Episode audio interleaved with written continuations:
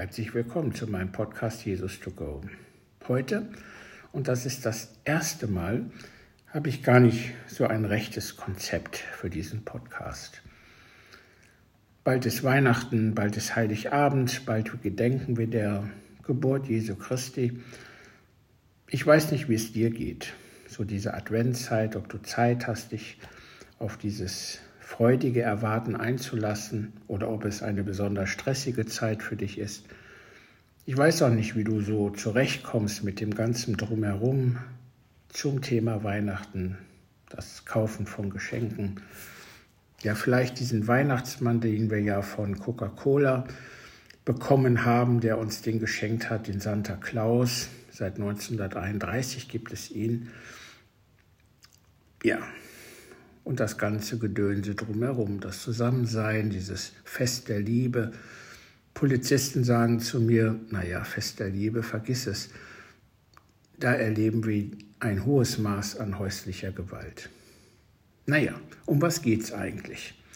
Und da habe ich ein sehr, sehr interessantes Buch seit sehr langer Zeit von Peter Seewald. Jesus Christus, die Biografie.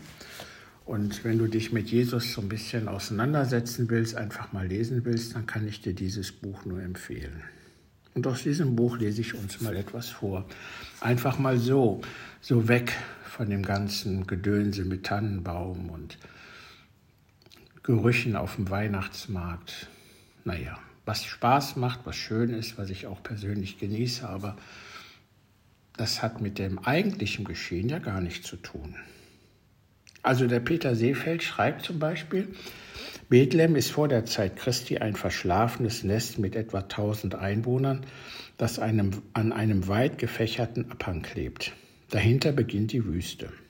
Exakt 123 Juden, so die Chronik, waren nach der babylonischen Gefangenschaft hierher zurückgekehrt und niemals spielte der 1000 Jahre alte Ort wirklich eine Rolle. Es gab keine Schlachten, es gibt keine Reichtümer, im Alten Testament aber taucht Bethlehem im Zusammenhang mit dem Tod Rahels auf. Das ist die Frau von Jakob. Man begrub sie, heißt es im Buch der Bücher, an der Straße nach Ephrata, das jetzt Bethlehem heißt. Und dann erscheint dieser Name des Ortes nochmal als Geburtsort von König David. Das war ein Hirtenjunge, der über den mächtigen Goliath triumphierte, und dann verlischt er wieder. Ein weiteres Mal wird er zu Gehör gebracht, um nunmehr anzuzeigen, dass mit keinem anderen Ort in ganz Israel eine größere Hoffnung verbunden ist. Und das ist eben Bethlehem. Die Kleine unter den Staaten, unter den Städten von Juda, spricht der Prophet Micha.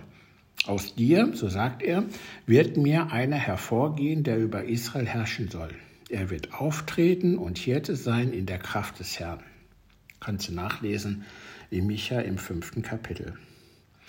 Und er fügt hinzu, sein Ursprung ist aus der Vorzeit, aus den Tagen der Ewigkeit.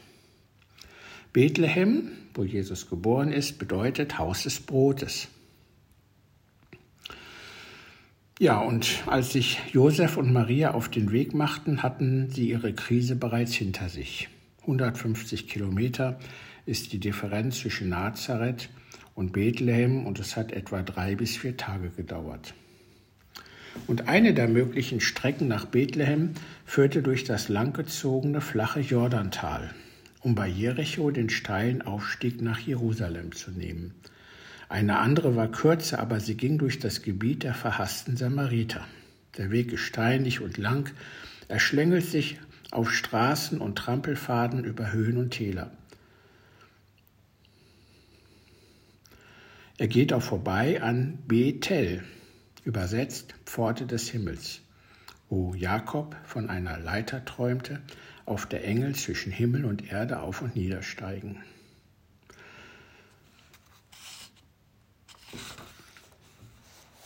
Ja, dann noch auf dieser Reide, Reise, so heißt es, ähm, geht der Schriftsteller hier auf den Zimmermann Josef ein.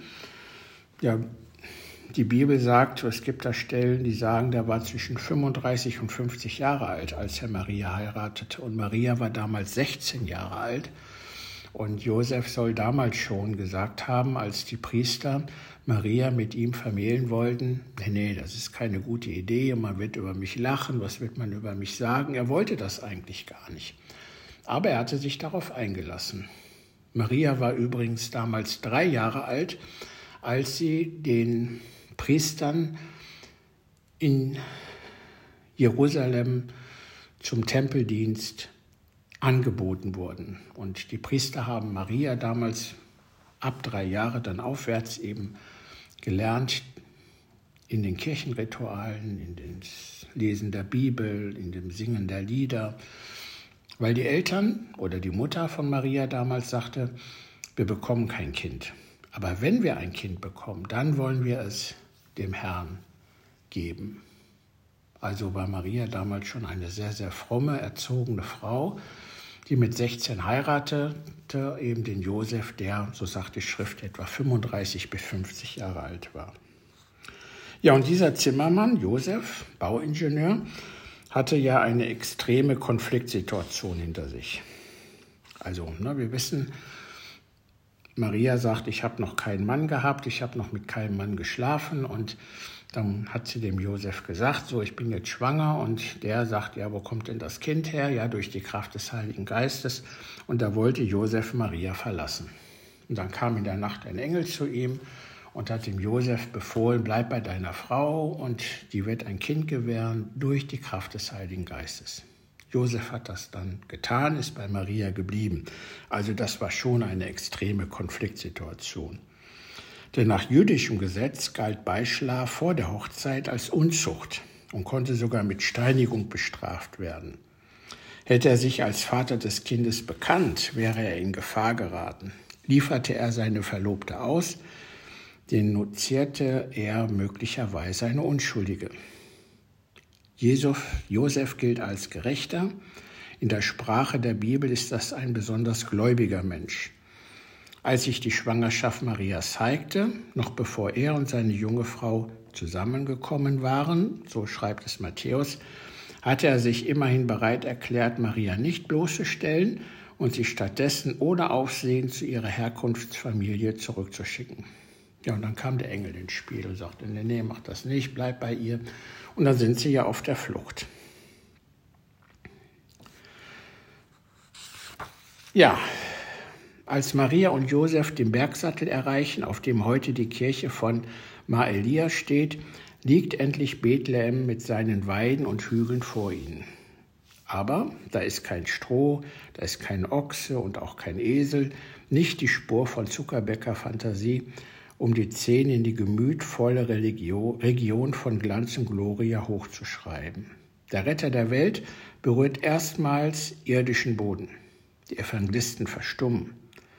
Als sie dort waren, notiert Lukas Karg, kam für Maria die Zeit ihrer Niederkunft und sie gebar ihren Sohn, den Erstgeborenen. Sie wickelte ihn in Windeln und legte ihn in eine Krippe, weil in der Herberge kein Platz für sie war.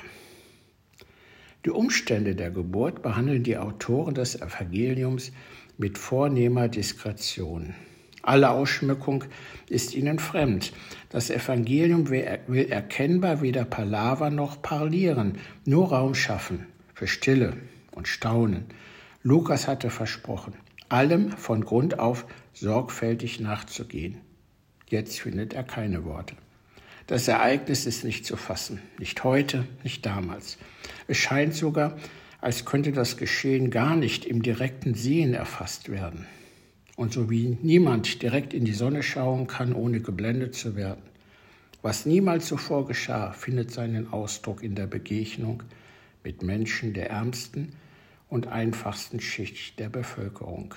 Menschen am Rande der Gesellschaft, nichtsnutzige Nomaden, auch noch nicht einmal Juden. Ja, das einfach mal die Betrachtung von Peter Seewald zur Geburt Jesu Christi. Ich wünsche dir, dass du aus der Geburt Jesu Christi für dich im Glauben, für dich ganz persönlich Kraft ziehst, dass er für dich der Held ist, der König aller Könige und dass es Freude bewirkt. Jawohl, hurra, Jesus ist geboren wir denken an ihn und das ist das Wesentliche. Ich wünsche dir gesegnete Weihnachten, und ein von Gott ausgefülltes Leben.